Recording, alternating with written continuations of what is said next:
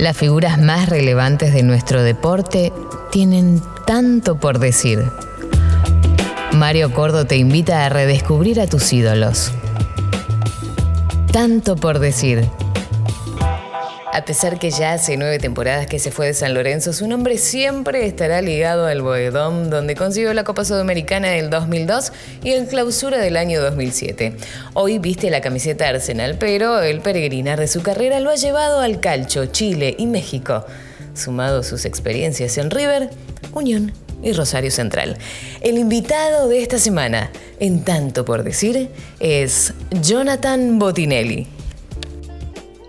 La verdad que eh, la pasión eh, por el fútbol eh, lo amo, la verdad que es algo que lo hice de chiquito y, hoy lo disfruto bastante, a pesar que es difícil disfrutarlo hoy en día en el fútbol argentino sobre todo, por, por muchas cosas que, son ajenas al fútbol y que te, que, te, que se te meten eh, en el fútbol y uno no las puede manejar. Pero eso, eso, hoy todavía me sigue picando el bichito de levantarme temprano, de estar en un vestuario, de poder eh, eh, seguir reinventándome como jugador, tratando de, mantenerme vigente en el máximo nivel, que es la primera del fútbol argentino. Sí, que no se puede dar una ventaja nunca, que, es imposible, que cada vez... No sé si cada vez es más difícil o exigente, pero sí que esa exigencia, esa complicación no baja nunca, digamos, ¿no? Sí, es exigente, tiene, es un fútbol complicado, complejo, el nuestro. Eh, fíjate que todos los que han vuelto con edad grande le ha costado. Eh, no sé, vos decís, no sé si es el ritmo, no sé si son los espacios, pero algo tiene que siempre cuesta esa adaptación de poder eh, estar otra vez bien en el fútbol que uno quiere, quiere estar, que es el fútbol argentino.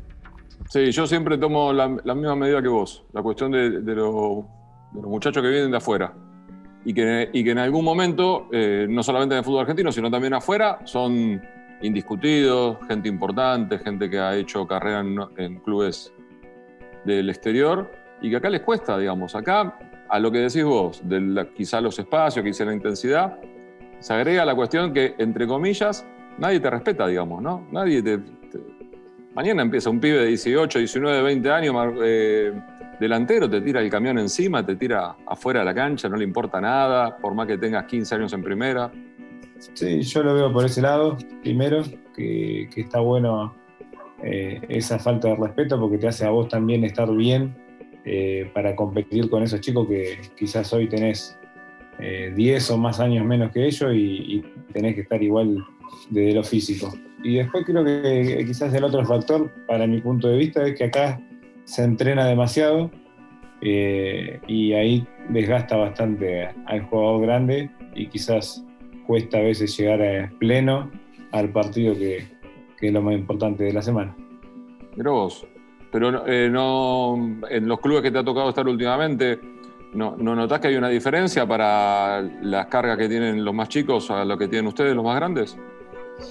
No, generalmente uno no quiere salir, no quiere Eso, eso también pasa, claro. Ahí está. problema. Uno no quiere ser menos que los demás y tampoco eh, con tus compañeros. No, no tenés ningún beneficio ante los chicos. Eh, hay que mostrárselo porque uno también es ejemplo de los más chicos.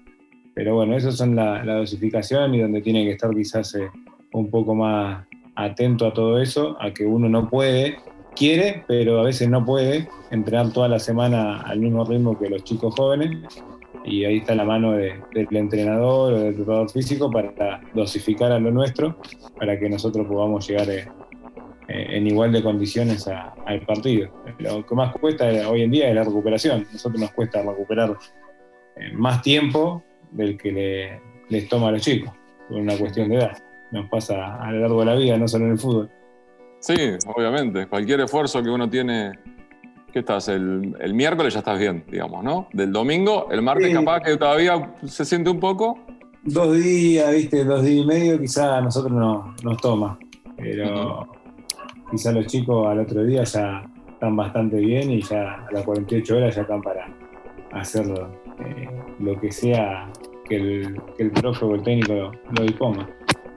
Independientemente de, la, lo que, de la exigencia del entrenamiento, de, lo cotidiano, contame cuáles son las cuestiones que no negocias con vos mismo, que en tu rutina, sea en la alimentación, sea en el descanso, sea en el cuidado, sea en manías que has, sumado con el paso de los años y que obviamente te han dado buenos resultados y que seguramente copiaste o, te informaste por, por, otro, por más grande, por, porque te llevó a esa, a esa costumbre. Sí, eh, bueno, la, siesta eh, estuve en Santa Fe tres años y la verdad que es religiosa. Ya la venía tomando acá en Buenos Aires anteriormente, pero no, no tan a rajatabla como lo hice en Santa Fe y hoy ya lo traslado y me lo sigo incorporando y la, sigo metiendo. La verdad que es algo, creo que sirve. Eh, no, no soy de dormir mucho, me acuesto temprano, pero me levanto temprano también y la necesito esa horita, horita y media de siesta para terminar de recuperarme. Y después de la parte física y, nutricional, eh, uno tiene que estar a, a igual de condiciones que los chicos y hoy, eh, a diferencia de muchos años antes, cuando nosotros teníamos 18, 19 años, hay mucha más información. Casi todos los planteles eh, tienen nutricionista eh, y la parte física lo mismo. con el tema de la globalización, con el tema de, que hay mucho video, hay mucho intercambio de, trabajos, más o menos todos hacen lo mismo, la parte física. Entonces uno trata de, estar bien de ese lado, de parte nutricional, de descansar bien, que son tres patas eh, que son importantes, y sobre todo cuando estás un poco más grande. Sí, sí, hoy, hoy no da nadie ventaja, pero, pero contame puntualmente qué no consumís, qué no comés, qué te cuesta, pero no lo, no lo consumís, no, no, consumo todo, la verdad que no, no me privo de nada, trato ah, de, no privarme de nada, pero llevo una vida ordenada, eh, trato de, darle mucha bola. Eh, hace un par de años eh, yo voy al nutricionista, me llevó al decanto en años 2005, 2006, cuando estaba en San Lorenzo. Y desde ahí estoy con el mismo nutricionista y quizás uno era más joven y no le daba tanta bola a, las porciones de, lo que tenías que comer eh, en cada momento. Uno comía lo que te decía él, más o menos que comen todo lo mismo, pollo, pastas, ensalada, frutas, pero no en las porciones. Y hace 6, 7 años le empecé a dar eh, más bola a, a, lo que él decía, a pesar la comida, como así te mandaba. Y uno vio que hay unos cambios en el cuerpo y cómo te sentís dentro de la cancha, eh, totales. Eh, cuando vos le das bola bien al nutricionista y, entendés por qué las cosas, eh, ahí se te abre un mundo diferente. Y la verdad que, bueno, hoy en día peso la comida, ya no tanto porque ya más o menos le agarré la, la mano, pero al principio pesaba la comida y al gimnasio quizás eh, iba a la mañana para hacer una entrada en calor antes de, salir a la cancha y trabajar con todo el plantel. Quizás eh, estoy 40, 45 minutos en el gimnasio eh, haciendo un calentamiento, mucha movilidad y muchas cosas que, me dan una mejora al rendimiento cuando me toca pisar el campo. Entiendo. Estoy charlando con Jonathan Botinelli. Johnny, y, cuando ves hoy lo, que decíamos, lo que charlábamos antes, lo que decías vos, de los más jóvenes, de, la cantidad de información que tienen, ¿cuál es la gran diferencia que tienen los que tienen 18, 19 años hoy a los 18, 19 años de ustedes? Eh, y bastante, bastante. Nosotros no, al no tener las redes sociales, eh, no teníamos quizá esa distracción y mirábamos mucho más fútbol y estábamos mucho más eh, tratando de, sacar cosas de los más grandes. No teníamos vergüenza de, ir y preguntarle, por más que la diferencia generacional era grande eh, y quizás distinta, porque hoy está uno más, más cerca de los jóvenes. creo que esa es la gran diferencia. Yo creo que eh, habría que enseñar a, utilizar las redes sociales para cosas positivas, como por ejemplo yo siempre remarco que, no miren el corte de pelo de los jugadores, ni los botines, ni cómo se ponen la media, ni esto, sino que miren cuestiones de cómo se paran, cómo controlan la pelota, cómo se posicionan, cómo marcan, eso es lo que a mí me dio resultado para estar tanto tiempo jugando al fútbol, no sé si en un gran nivel o no, pero mucho tiempo, ya llevo 18 años, casi 19, eh, y, esas cosas eran las que uno tenía que prestar atención y donde mejorabas. La verdad que el ver eh, fútbol eh, te hace mejorar, uno lo, lleva a la práctica y, hay cosas que las incorpora y, y te hacen realmente bien. ¿Te enoja o los comprendes cuando no le dan tanta bola al fútbol? No, no. Yo tengo un hijo de, 17 años, casi 18, y sí me enoja en él. Pero en los demás, y en él también, obviamente, trato de convencerlo, de, llevarlo para que entiendan que es algo bueno, que uno les esté encima y que traten de, mejorar. Eh, a mí me ayudaron eh, cuando era joven, eh, lo más grande, y uno trata ahora de que está en la otra vereda de ayudarlos, de darles herramientas, quizás eh, más de las que nos daban a nosotros, porque a nosotros la verdad que a veces nos castigaban, nos, nos bajaban, por así decir, alguna patadita, algún codazo, y hoy no, no se ve tanto eso, pero se ve que son un poco más reacios a, que uno les diga qué tienen que hacer o, que les sugiere qué tienen que hacer. Pero van incorporando, de a poco incorporan, eh, se dejan llevar eh, y eso después lo, lo llevan a la cancha. Y futbolísticamente, sentís que, y, no te pido, no, te voy a poner en el lugar de, comparación porque siempre es odioso la, cuestión de nosotros éramos mejores o nosotros ganamos esto, siempre es odioso. Pero que, se entienda bien que, eh, la, pregunta es eh, para tratar de aportar. Eh, ¿Llegan igual de preparados que llegaban ustedes? ¿Sentís que tienen que futbolísticamente, sobre todo en el fútbol argentino, ¿no? que es lo que más nos interesa, eh, hemos retrocedido en la cuestión de, cómo se preparan los juveniles, de cómo llegan a primera división? No sé si retrocedimos, lo que yo sé que antes eh, llegabas bien preparado, ¿viste? Eh, no, te faltaba tanto, ¿viste? Pero era más difícil llegar a primera. Quizás con todo esto de, la parte económica que hoy no estamos muy atrás y que no puedes sostener a los jugadores en el fútbol argentino, a los grandes jugadores que vienen a buscar de, cualquier lado y se los llevan. Eh, antes no era tan así y costaba más, había mucho más jugadores de, edad grande y costaba más que a los chicos jueguen. Hoy es al revés, hoy hay más chicos en el vestuario que grandes y, quizás eh, todavía no, no pueden llegar a completar la formación en juveniles porque ya saltan a primera y tienen que cometer todos los errores o, perfeccionarse eh, en primera. Y en primera no, no, te lo da el tiempo, o sea, no, no hay chance, te equivocás y, la vas a buscar adentro. No, no, hay, no hay tanto tiempo.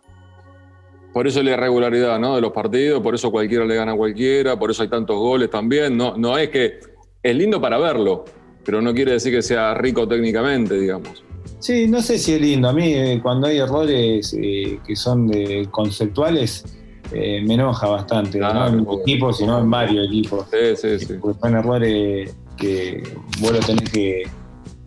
eso te tenés que equivocar en reserva, te tenés que equivocar en, cuarta, quinta y, llegar a primera sin esos errores básicos del fútbol. Que, creo que es lo que a nosotros nos enseñaron y que la verdad que no veo que los jugadores grandes cometan esos errores eh, de conceptuales, pero sí los chicos, por esto que te digo, quizás se, apresuró con esto de, la pandemia también.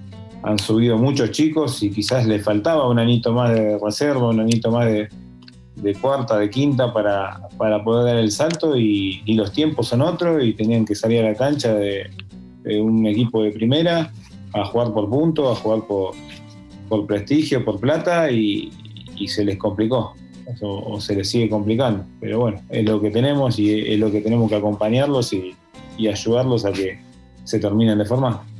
Sí, pasa también que eh, en algún momento, un poco lo que decís vos, ¿no? digamos, la cuestión de pagar el costo en primera división, eh, también puede ser esta cuestión de aceleración de llegar a primera, también puede ser un paso hacia atrás, ¿no? Es decir, como, como lo decimos en la tribuna, si estuviésemos sentados uno al lado del otro en la platea, no quemar a los pibes, digamos, ¿no? Sí, hace unos días creo que Gallardo en una conferencia de prensa lo manifestó, eh, diciendo eso, que hay que ir llevándolos de a poco, que no, hay que quemarlos, que no, no, hay que confundirlos y, que todo lleva un proceso. Y él obviamente eh, está en un lugar de privilegio, que lo puede hacer eh, y, que tiene los tiempos, que otros lados no lo tienen, pero creo que es el camino, creo que él dijo lo que, lo que más o menos uno ve y piensa. Antes cuando hablaba de los grandes y, de cuánto te marcaron y cuánto, hasta con la severidad, han sido importantes.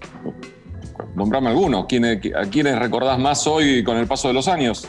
En, los primeros pasos en San Lorenzo. Sí, en San Lorenzo, eh, Michelini, eh, Coco Capria, eh, Luis Medero, me, me, han ayudado mucho el Beto Costa, eh, muchos jugadores, eh, el Saja, eh, que se han brindado, me han ayudado, me, los he podido exprimir.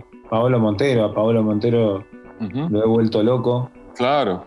A, tal punto que me decía, Boti, basta, anda para allá, déjame tranquilo. Pero bueno, era lo, que yo quería en ese momento. Tenía un jugador que había jugado más de 10 años eh, en la Juventus, en el fútbol italiano, selección, y, yo lo quería aprovechar. Lo tenía ahí conmigo todos los días tomando mate y, yo lo quería aprovechar. Y, eh, jugando tu puesto y con características similares en cuanto a la pierna hábil y todo, digamos. Coincidían muchas cosas y, me encantaba. Sí, es que, eh, digamos, uno con el paso de los años, cualquiera de ustedes, cualquiera, eh, que tiene una experiencia en primera división. Vos antes decías, no sé si lo hice bien o mal.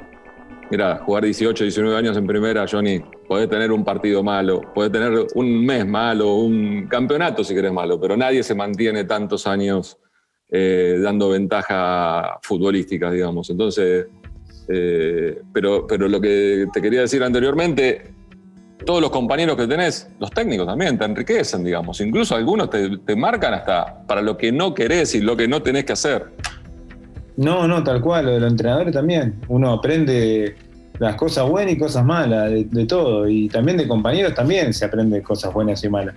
Pero los entrenadores me han, eh, me han dejado eh, también eh, grandes aprendizajes, experiencias de vida también que te, que nos han contado, que nos han mostrado de, cómo es el fútbol. Y yo siempre lo destaco, quizás eh, él lo ha dicho que no, ha hecho las cosas bien, no se preparó como entrenador Ruggeri, pero para mí cuando lo tuve, él adelante del grupo transmitía algo que eh, lo sentí con él y con Simeone, después con los demás no lo sentí. esa de ganador, de pararse adelante eh, de un grupo y sin decir nada imponer respeto y, que uno estaba convencido antes de que hable de lo que te iba a decir. Eh, esa transmisión que, ellos tenían era diferente, era diferente a los demás. ¿Es natural eso? ¿Se puede incorporar? ¿Lo puedes aprender? Yo creo que es de, gente ganadora que ha vivido eh, cosas importantes que quizás creen que no las transmiten, pero uno la, uno la siente. Eh, como te digo, uno a veces no se da cuenta lo, que logró, o siempre me pregunto cuando me llamaba tu productor, eh, qué es lo que ve para hacerme una nota, ¿viste? Uno se pregunta, ¿qué es lo que, ¿por qué me buscan a mí? ¿Qué es lo que hay eh, en esta nota de Rico para, para poder hablar y transmitir? Y bueno, lo mismo pasaba con estos entrenadores que quizás no se dan cuenta, pero al jugador le llegan mal o bien, pero te llegan. A mí me, sorprendieron del lado bueno, los dos, a pesar de que uno dijo que no lo hizo bien. Sí, uno fue crítico, pero, pero en su momento fue muy importante, ¿eh? puso muchos chicos, ¿te acordás? Puso muchos chicos, de, hablar vos, ¿no? Pero... Lorenzo en dos etapas tuvo, la primera yo lo veía de alcanza pelota, pero la segunda la viví y creo que, que juegan bien los equipos de... Sí, sí. Eh, ¿Sabes qué creo siempre? Te voy a responder de la parte que me corresponde, pero probablemente lo puedas trasladar a la cuestión del fútbol. Yo creo que en, mi caso, lo asumo siempre, hay un futbolista frustrado. En nuestra profesión yo creo que hay muchos futbolistas frustrados. Entonces es como que tratamos de encontrar o vemos paralelos entre las carreras, más allá de que lo de ustedes tiene una cuestión lógica física y lo nuestro puede perdurar con, muchos años por delante. Eh, yo creo que depende mucho de esto, de la química, digamos, ¿no? de lo que se pueda llegar a generar, del diálogo, de la charla, de, tocar las teclas justas. Siempre creo que las grandes entrevistas son gracias a ustedes y las malas entrevistas culpa nuestra, 100%. ¿eh? Es decir, uno los deja hablar a ustedes y pregunta y los deja hablar y los deja, le da tranquilidad y, y confianza para hablar. Ustedes tienen cosas interesantes para charlar siempre, divertidas, cosas de vida, el fútbol para mí es una gran metáfora de la vida. No sé si estás muy de acuerdo o no, no, te quiero poner, no te quiero obligar a, que pienses igual que yo, ¿eh? Uno va, quizás las, va recordando a medida que se va dando la charla, pero sí, uno vive muchas cosas y anécdotas miles. Eh, y la, verdad que la, hemos pasado muy bien eh, en estos años en el fútbol. Hemos pasado bien. he tenido la suerte de tener entrenadores que, marcaron una época, eh, el Bambi, eh, Ramón, eh, entrenadores que, que Insúa, que, que, vos decías que tienen mil historias, mil historias. El, Coco Basile me tocó que me dirija, y, la verdad que son no, no solo grandes entrenadores, sino personas muy divertidas y que, te dejan anécdotas para toda la vida. Y eso, y eso también es, enriquecedor, sin duda. Johnny, ¿podemos hacer una pausa? ¿Podemos sí, hacer un Sí, y en un rato seguimos con Jonathan Botinelli. Mario Cordo te invita a redescubrir a tus ídolos. Tanto por decir. Antes charlábamos de, cuestiones divertidas, de anécdotas, de historias. Obviamente que hubo momentos también complicados, tristes, eh, momentos muy duros. Me acuerdo la promoción de San Lorenzo, la última con Instituto, que eras un valor importantísimo en el, equipo, lo estresante que fue, ¿no? lo, tenso que fue todo. Fueron, son, cuando, pensás en malos momentos o en, los momentos más duros de la carrera, ¿tienen que ver con lo deportivo exclusivamente? Y que quizás en algún momento se han cruzado, eh, lo familiar y deportivo se, se cruzó y quizás fue muy malo ese momento pero eh, he vivido más malas en el fútbol. La verdad que situaciones eh, como la del descenso, me desgarré dos veces cuando no, soy un jugador de, lesionarme en el mismo campeonato, eh, por esa presión o esa de estar incómodo en una situación que nunca habíamos vivido, en un club que no, no lo había vivido hacía mucho tiempo, eh, esa situación y uno como pibe del club, como jugador del club, eh, no quería irme al descenso, no, quería tener esa marca que, después te, sigue a través de todos los años del fútbol y toda tu vida. La verdad que es algo eh, feo. Y, hicimos lo imposible para, para que nos vaya bien y sacarlo. Y así todo nos costó mucho. Mirá que ese equipo eh, creo que fue uno de los mejores que, planteles que, tuvimos, pero eh, era todos los partidos una final, eh, todos los equipos te quieren mandar al descenso a un equipo grande y te juegan a, muerte, y, más cuando estábamos en esta situación y nos costaba poder hacer grandes partidos y, de poder demostrar todo el potencial que tenía el plantel. Nos costaba mucho. Sí, muy estresante. Siempre se dice, vos podés dar fe de esto, no sé, se me ocurre que sí, que es mucho más difícil jugar por, salvarse que por salir campeón, ¿no? Y en estos equipos sí, creo que yo, en los equipos grandes es más difícil. Son situaciones que ni nosotros ni los hinchas eh, la, saben manejar, no, no estamos eh, a menudo en esa, en esa situación y, es estresante, es compleja también y, no, quizás el club tampoco estaba eh, del todo bien eh, y nosotros lo, sentíamos eso, lo sentíamos que, estábamos quizás eh, no, no con todas las armas para, para hacer frente a, ese gran desafío.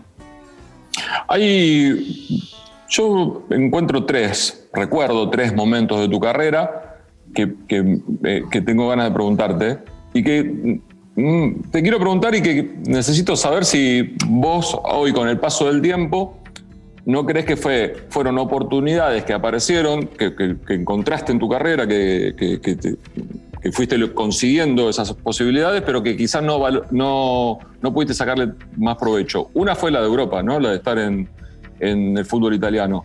Eh, cualquiera de ustedes, cualquiera de ustedes sueña con jugar en Europa. Y se te da la oportunidad y que dure tan poco y que, no puedas hacer pie en ese, lugar donde tanto soñaste en tu caso en particular, ¿a qué los ubicas? No, en el caso mío solo eh, fue una decisión mía personal de, de, volverme por una cuestión familiar, no por otra cosa. Eh, jugué mucho, eh, a pesar de que quizá muchos no, lo saben, creo que jugué más del 60% de los partidos, porque jugábamos copa, jugábamos el campeonato y el técnico rotaba mucho y, jugué, jugué bastante, la verdad que tuve muchos partidos, pero bueno, eh, de hecho el manager me trató de convencer muchísimas veces, me, hasta me daba licencia eh, para que me quedara en Buenos Aires y, no volviera por un tiempo determinado, pero bueno, me volvió la, chance de volver a San Lorenzo y después Marcelo eh, me, me insinuó para comprar el pase, para que vuelva y bueno, le dije que sí, quizás me hubiese encantado quedarme mucho tiempo más y, poder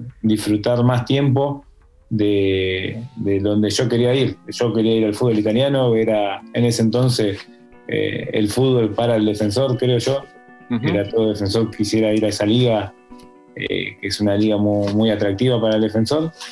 Eh, pero bueno, no me arrepiento de la decisión que tomé, pero lo disfruté todo ese tiempo que estuve pero creo que podría haber jugado tranquilamente mucho tiempo ahí. ¿Qué, compañero tenías en Sampdoria? Y así conocido, Casano, estaba Hugo Campanaro. Un, personaje Casano, ¿no? Casano, un personaje, sí, sí, la verdad que conmigo se portó muy bien. Ni bien llegué, me llamó, él hablaba bien español porque había estado en Real Madrid. Claro, en Madrid. Y hablaba muy bien. Eh, él me decía que él lo había convencido al, al manager para traerme y, siempre se acercaba y con nosotros tenía buena, buena relación con, los sudamericanos. Le gustaba estar con nosotros y, nos hacía las cosas más fáciles. Y después dentro de la cancha, eh, un crack. La verdad que eh, un jugador fuera de serie. Sí, de esos talentos que, por momento también, ¿no? Podríamos pensar lo mismo que antes, eh, que podrían haber llegado incluso más lejos. Jugar en Madrid, ¿no? Ni más ni menos, pero bueno. Madrid jugó en la selección italiana, creo que hizo un carrerón, pero eh, eh, hacía dos o tres cosas que a mí, la verdad que no lo había visto a ningún jugador hacerla. Los controles en velocidad que hacía de la pelota cómo la apretaba la pelota contra el piso eh, y la, aplastaba, eh, eran, eran cosas eh, únicas de, ese jugador, no, se la había hacer a otro.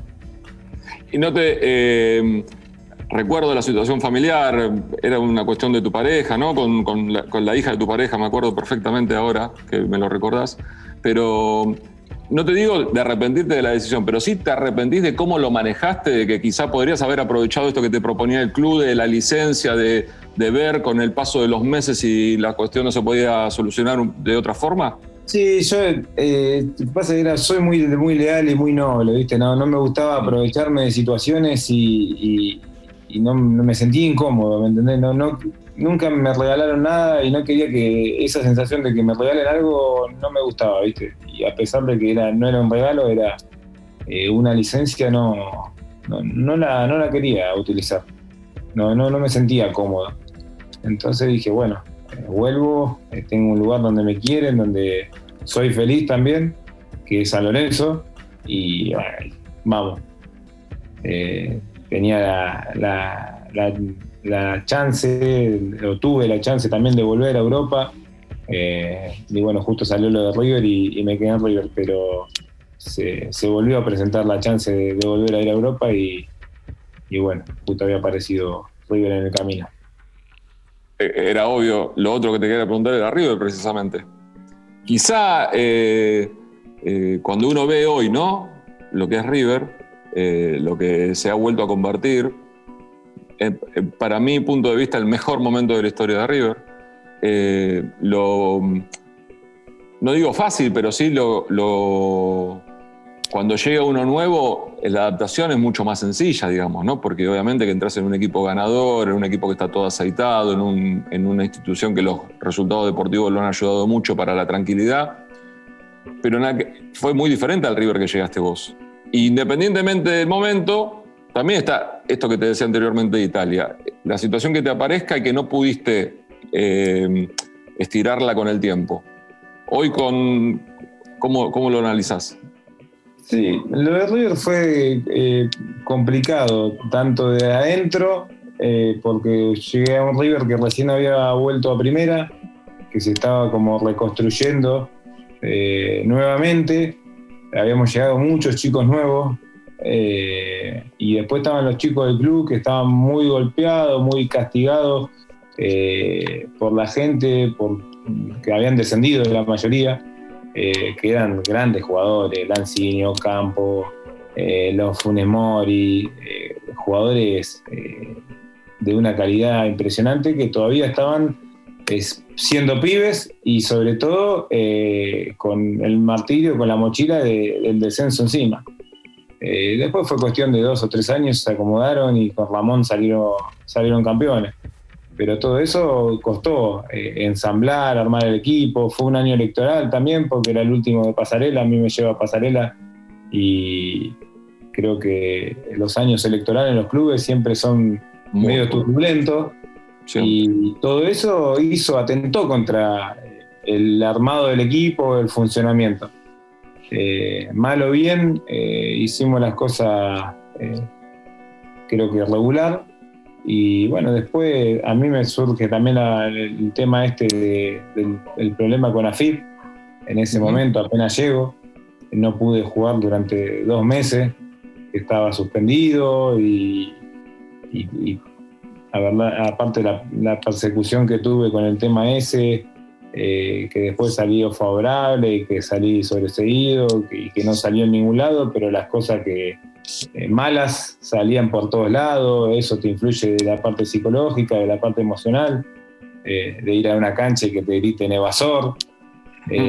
Son cosas fuertes, que uno no, tuvo el tiempo de asimilarla y de poder encaminarla a solo lo deportivo. Fue difícil separarla. Estuve un año y medio, estuve medio año con Ramón y después ya Ramón decide no tenerme en cuenta y ahí eh, busco mi salida y justo aparece Católica, que estaba mi hermano, y era un gran club, y ir a volver a jugar con mi hermano después del paso que habíamos tenido en San así que ni lo dudé. Claro, tampoco hay, digamos, sentís que, exprimiste toda la situación posible, digamos, que... No, creo que mi nivel no fue el que me llevó a, a River, hacia River. Sí, sí, River. De San Lorenzo no lo pude demostrar eh, en River. Eh, en ese yo sé que soy consciente que no, fue lo mismo, que no fui el mismo. Eh, no, no, no he hecho culpa, sino yo me hago cargo de que no, no fui el mismo y que no, no pude rendir. No sé si por la grandeza del club o por el, o de toda la situación, pero no, no, no estuve a la altura yo o, no estuve en el nivel que yo eh, hubiese querido estar. Y lo otro que te quiero preguntar, eh, si bien sos contemporáneo a, grandes competidores en el puesto, pero marcador central zurdo de equipo grande con buen juego aéreo y firme en la marca, ya alcanza, ya es suficiente chapa como para como para ser convocado. Te tocó estar convocado a la selección argentina. Me acuerdo, eh, fue un panamericano, ¿no? Donde tuviste una actuación tan, tan destacada, eh, ni, al poquito tiempo que empezaste a jugar en primera, ¿no? ¿Panamericano era? Eh, sí, tuve dos torneos con la sub-20, la verdad que muy buena. Uno, el Esperanza de Toulon, eh, que se jugaba en Francia, y otro el Panamericano que terminamos saliendo campeón. Claro, eh, ese, ese Panamericano. Ese torneo con la sub-20 me hicieron llegar al Mundial. lo mío fue medio. Eh, un poco de suerte tuve con la sub-20. Yo voy desde que arranca el, ciclo, voy a la sub-20 a los entrenamientos, que entrenamos tres veces a la semana ahí en el predio de AFA con Tocali, y hago todo el proceso. Y yo no jugaba en primera, era, era parte del plantel, pero no jugaba casi nunca. Eh, no había debutado todavía y ya tenía competidores como Pinola que estaba en Atleti de Madrid B, estaba Mauricio Romero que jugaba en Lanús, ya Gonzalo Rodríguez, Walter García en eh, Joel Barbosa. Tenía competencia que ya tenía rodaje. Y en el corte del sudamericano en diciembre, enero, quedó afuera y del, grupo. Eh, y sale campeón Argentina en el sudamericano. En Uruguay. En Uruguay, exacto. Con y Tevez, un, equipazo. después de ahí dije, ya está. El mundial se me, cada vez se me hacía más lejos porque salió campeón, no estuve en el sudamericano, era imposible ir al mundial. Y justo se da que el mundial era en marzo y estalla la guerra en Bagdad eh, y el mundial era en Emiratos Árabes.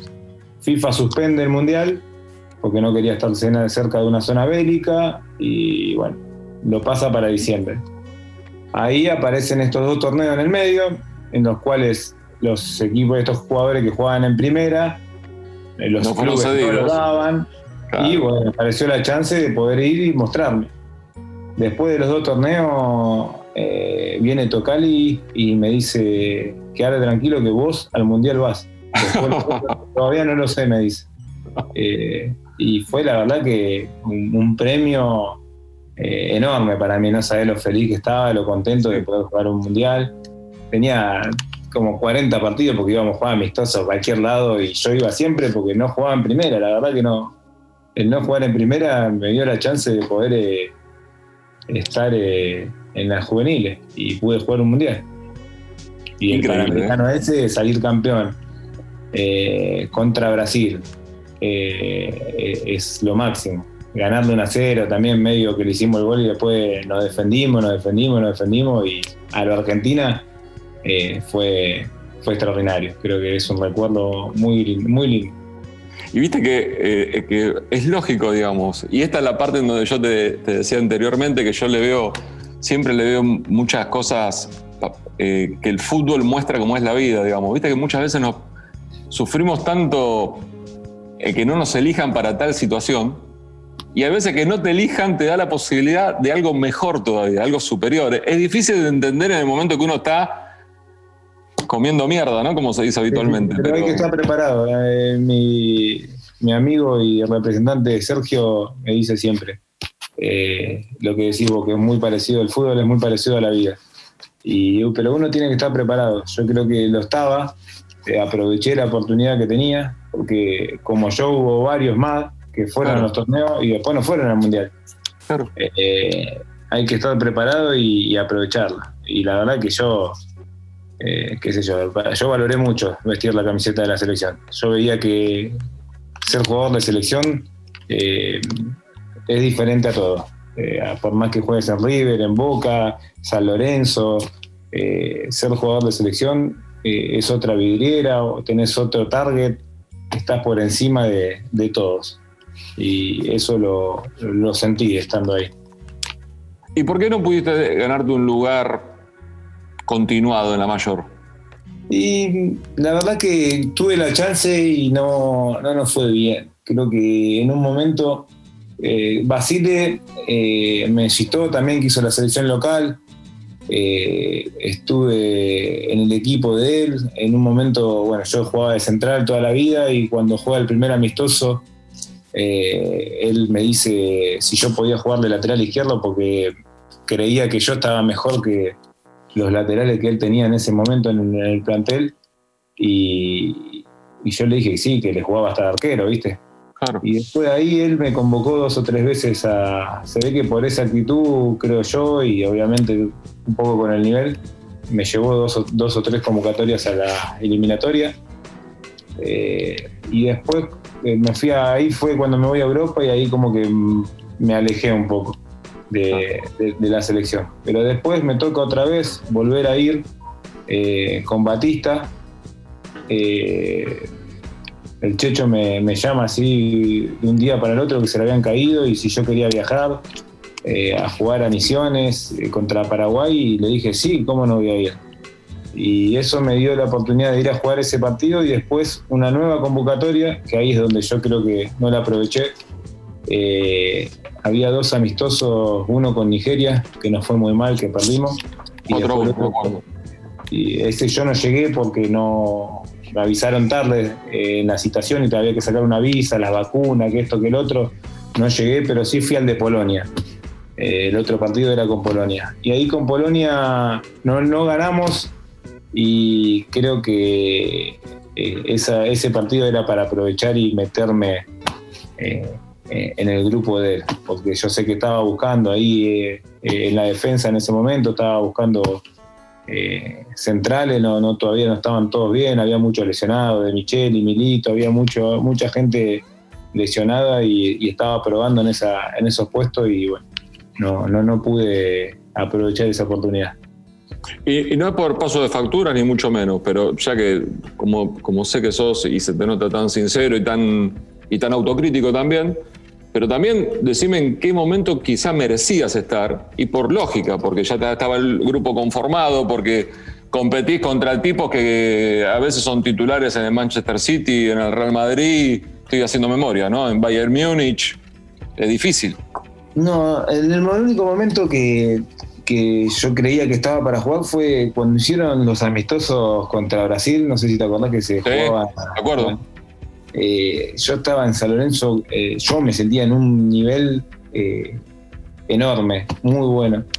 Y mm, el técnico era Sabela, había citado también a, sus jugadores de estudiante que le habían dado la Copa Libertadores.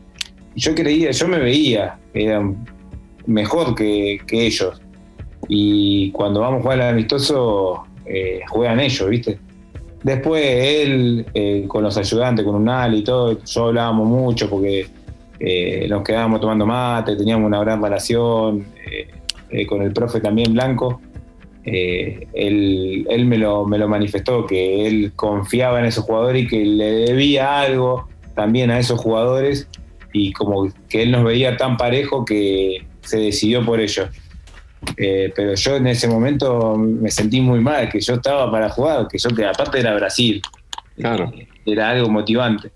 Pero bueno, estuve ahí en el plantel, la verdad que fui con tres entrenadores diferentes a la selección mayor, no me puedo quejar. Eh, que tres tipos hayan visto algo bueno en mí, ya es mucho para mí. Sí, y aparte la selección, como, como dice el Cholo también, que lo citabas anteriormente, eh, el, no es una.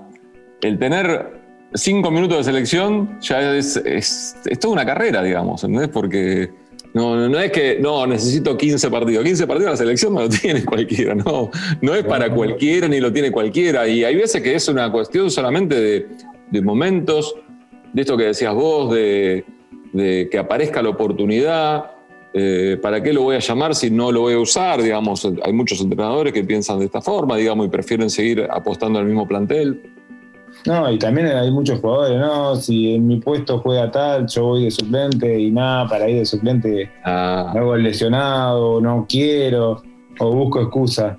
Eh, y la verdad que no, que hay que ir igual, si te toca ir en el ala del avión o tenés que ser alcanza pelota, qué sé yo, eh, estar en la selección eh, es lo máximo. Eh, creo que también eso se perdió un poco, eh, esa pasión por ir a, la, o vestir la camiseta de la selección. Y, es algo hermoso, la verdad que es algo que, se disfruta mucho. Es triste, es triste, pero lamentablemente también se nota eso que vos marcás desde afuera, también se nota que hay una, como una cuestión de, de que da lo mismo. No quiero ser tan duro, de que da lo mismo estar o no estar, ¿viste? Sí, sí, creo que yo ahora, porque he estado hablando un poco con, Diego Placente y lo veo ahí más, creo que están tratando de, que vuelvan a, los chicos a, acercarse a la selección y que vean lo lindo y lo hermoso que es ser jugador de selección. Creo que están haciendo más o menos lo mismo que en su momento hizo José, que hacía que nosotros nos levantemos a horas de muy temprana de mañana para ver a, los chicas juveniles, a, las selecciones, que tanta alegría nos, dieron en ese entonces y, y, después, posteriormente, mucho más. Sin duda. Johnny, ¿podemos hacer la última pausa? Dale, dale, Mario. Sí, escuchamos un poquito de música y después sigo charlando con Jonathan Botinelli. Mario Cordo te invita a redescubrir a tus ídolos. Tanto por decir. Johnny, eh, un poco lo dijiste cuando comenzamos el programa y, lo dejaste entrever en, varios pasajes. Eh, ¿Cansa más y, quita más ganas de fútbol todo lo externo, el ambiente, la, no sé, a ver, no tengo otra palabra, le pido perdón a, los oyentes. El puterío más que lo que tiene que ver con el juego y el fútbol mismo. No, el tema es la desorganización, el tema de no saber cuándo jugás el próximo partido, que te enterás eh, sobre la hora, no se puede planificar, no, pueden planificar los entrenadores, ni los preparadores físicos, ni, ni dosificar los entrenamientos, ni los descansos. Esas cosas cansan un poco y, y te, dan rabia de no poder programar un torneo entero largo y ya sabes qué día jugás, como se hace en otras ligas, no es que estoy diciendo algo que no, no se puede hacer. En otras ligas tiran todo el calendario de una y ya cada uno planifica eh, según lo que le toque cada partido o cada competencia. Eh, esas cosas también, y después cuando tenés que renegar, obviamente, eh, en el caso puede ser con la hinchada, con la barra brava, con el tema de los cobros, eh, de, los sueldos, todas esas cosas. Eh, a veces es convivir con las redes sociales también, porque cuando ganás sos un fenómeno y cuando perdés te, te dicen barbaridades y cosas que a uno le llega, es una persona y a veces afecta a, tus compañeros, a vos, a todos, a tu entorno, a tu familia, que no, no tienen nada que ver y, quizás se ligan alguna puteada. Todas esas cosas a veces eh, son, son complicadas de llevar. sí, la gente, los que se esconden en redes sociales son muy crueles. Son capaces de decir cualquier cosa en la cara a cara y te los cruzas por la calle no son capaces de decirte absolutamente nada. Pero, ¿qué, fue un momento que te haya afectado mucho? Quizás no tanto a vos, porque uno está curtido, pero seguramente a la familia. No, no, el tema de, River eh, fue, fue duro, fue duro. Para mí fue duro. La verdad que hacer cosas eh, como ir a Comodoro Pi, que no conocía, y, ser tratado como un criminal, eh, fue duro. la exposición mediática en la parte no deportiva, sino en la parte policial o económica de, los diarios, eh, fue duro también. Uno no está preparado para eso. Sí para las buenas o malas noticias de la parte deportiva, que uno se las tiene que bancar, tanto las malas como las buenas, eh, no marearse, pero en la parte de la otra, que no lo puede manejar, porque lo futbolístico uno lo puede manejar, mejorar el nivel o, o no cometer tantos errores, lo otro no era inevitable inmanejable. Y esas cosas que están fuera de, de, que vos puedas manejar de tus manos eh, es difícil de, llevar. Sí, lo entiendo, lo entiendo. Y, con respecto de las barras, ¿por qué tengo la sensación de que se ha calmado un poco esa relación? ¿Porque no hay público? ¿Porque realmente se ha calmado? ¿Porque no trasciende? Sí, la verdad que en estos últimos años, desde que estoy eh, hace cuatro o cinco años que no, no he tenido situaciones complicadas. No sé si será por, el tema de la pandemia, otros por buenos resultados, eh, que, no, que no llevan a, que pase situaciones incómodas. Pero al principio de mi carrera he pasado varias y hoy son anécdotas, pero no, no eran nada, nada linda, nada agradable. Yo no creo que, un, equipo, un futbolista, un plantel juegue mejor porque en la semana te amenacen con que te van a quemar tu casa si, si pierdes un partido. Tal cual, tal cual. Creo que es al contrario. Si no encontrás, no todos tenemos la misma personalidad, ni no todos eh, sabemos sobrellevar eso, no todos lo vivimos, eh, eso. Entonces cada uno lo puede llevar de otra manera y puedes hacer al que juega muy bien, hacerlo jugar más o menos. Y quizás al que juega más o menos lo haces jugar peor. Porque no, no creo que haya mejora. Eh, entonces, no, yo tampoco lo veo como algo bueno.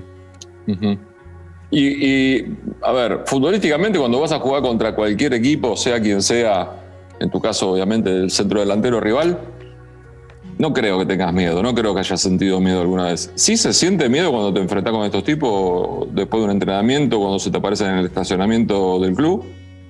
Y sí, sí, sí, miedo, ahí sí sentí, cómo no. Sí, sí, sí. La cancha no, es eh, adrenalina la cancha, es otro tipo de miedo, quizás es temor, no, no enfrentar a uno, pero sí a partidos eh, definitorios, partidos importantes, eh, uno quizás se pone un poco nervioso y, tiene ese, ese cosquilleo, pero no, nada que ver a lo, a lo otro. Lo otro sí, lo otro es pasar un mal momento. Sí, sí, es como me han pasado en la vida, me, han robado eh, caminando por la calle y, es la misma situación. No sabes qué te, qué te puede pasar, qué te puede esperar. festejemos que se llevaron cosas nada más, que se llevaron cosas materiales, nada más que eso. Increíble. El auto, el celular y nada más. Increíble, increíble, pero, pero es así.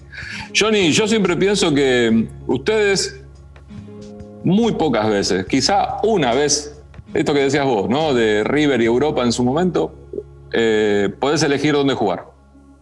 Que lo demás van apareciendo.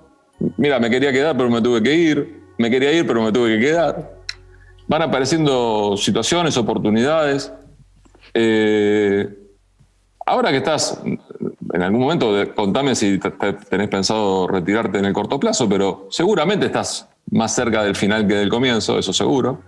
Eh, ¿Sentís que una vez que dejes la, carrera podés elegir a qué te vas a dedicar? Sí, me estoy preparando para eso, para el post ya. Eh, creo que es algo que yo tengo ganas de seguir jugando. Desde lo físico me siento bien, desde la cabeza también, eh, para poder seguir jugando dos o tres añitos más. Pero de eso lo voy a ir viendo igual a medida que vaya pasando, porque yo quiero jugar y, a veces quizás no, no te toca eh, jugar y, si no jugás quizás vas viendo cada vez más lejano eh, el tema de, seguir jugando dos o tres años, porque se te van a cerrando puertas que, uno las tenía abiertas al jugar. Eh, pero me estoy preparando, hice el curso de técnico, ya lo terminé por completo, me hice uno de, asesor deportivo con, con Logercio, que están haciendo algo lindo, estudiante que está muy bueno. Eh, y bueno, eh, creo que en breve voy a, empezar, creo que la semana que viene, por lo que estuve hablando con Pablo Burtoboy, que es, eh, maneja la, Fundación de Agremiados. Y bueno, nos invita a veces a, hacer cursos. Hay uno de manager que, que, arranca, creo que la semana que viene. me voy a meter a hacerlo y me voy preparando.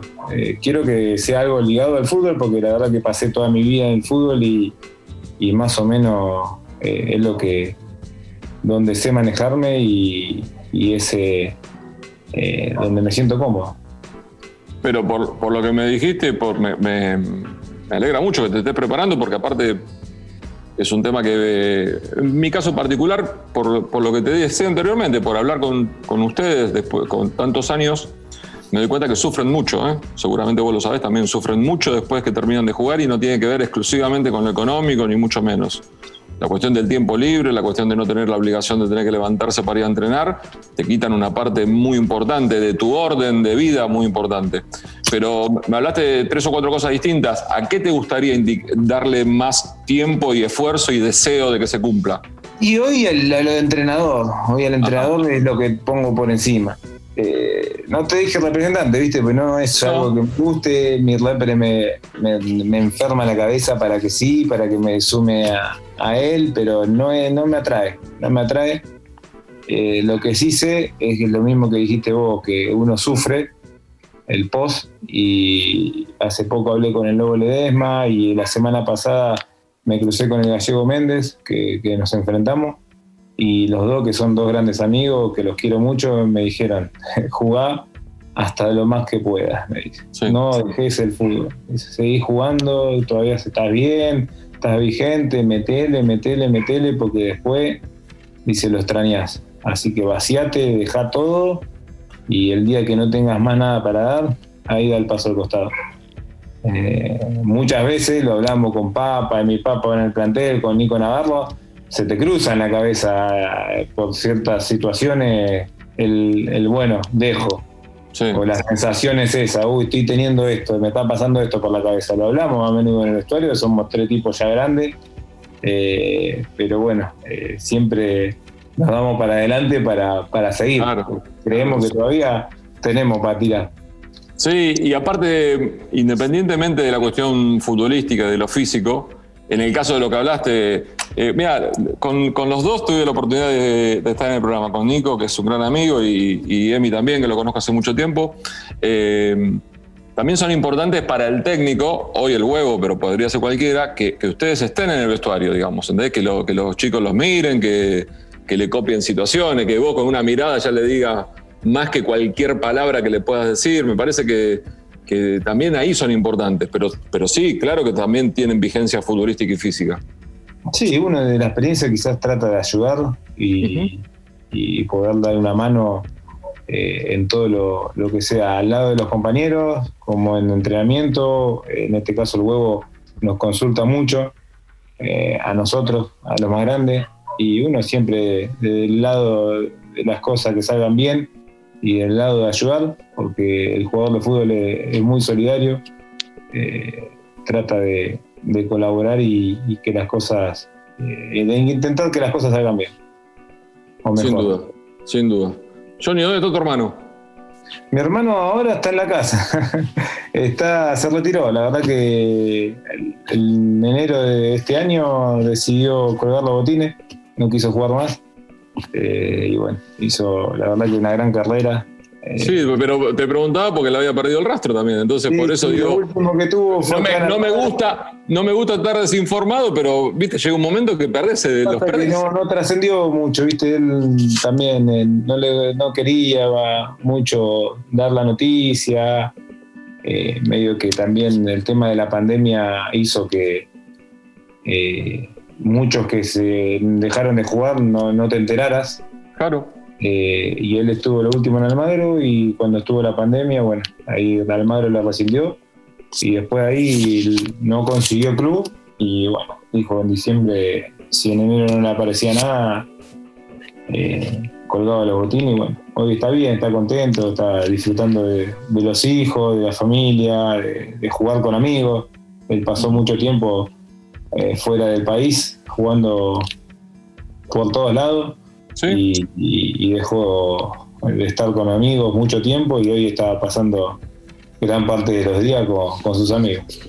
Bueno, mejor así, mejor así. Eh, como te dije anteriormente, las grandes notas son gracias a ustedes y hoy otra vez me, tocó vivirlo así. No, no, te pregunté por qué te llamamos, porque por esto, porque sos pensante, tenés autocrítica, tenés historia, tenés vigencia y, está bueno. Siempre está, siempre está bueno charlar más allá de, los años que hace que nos conocemos.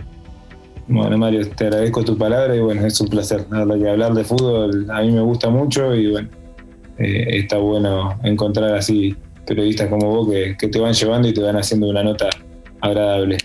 Muchas gracias, Johnny. Gracias, gracias por el elogio inmerecido. Pero te mando un abrazo grande, espero verte pronto y que, y que vaya todo bien. Dale, Mario. Un abrazo grande. Gracias, papá. Un abrazo. Tanto por decir. Una charla entre amigos.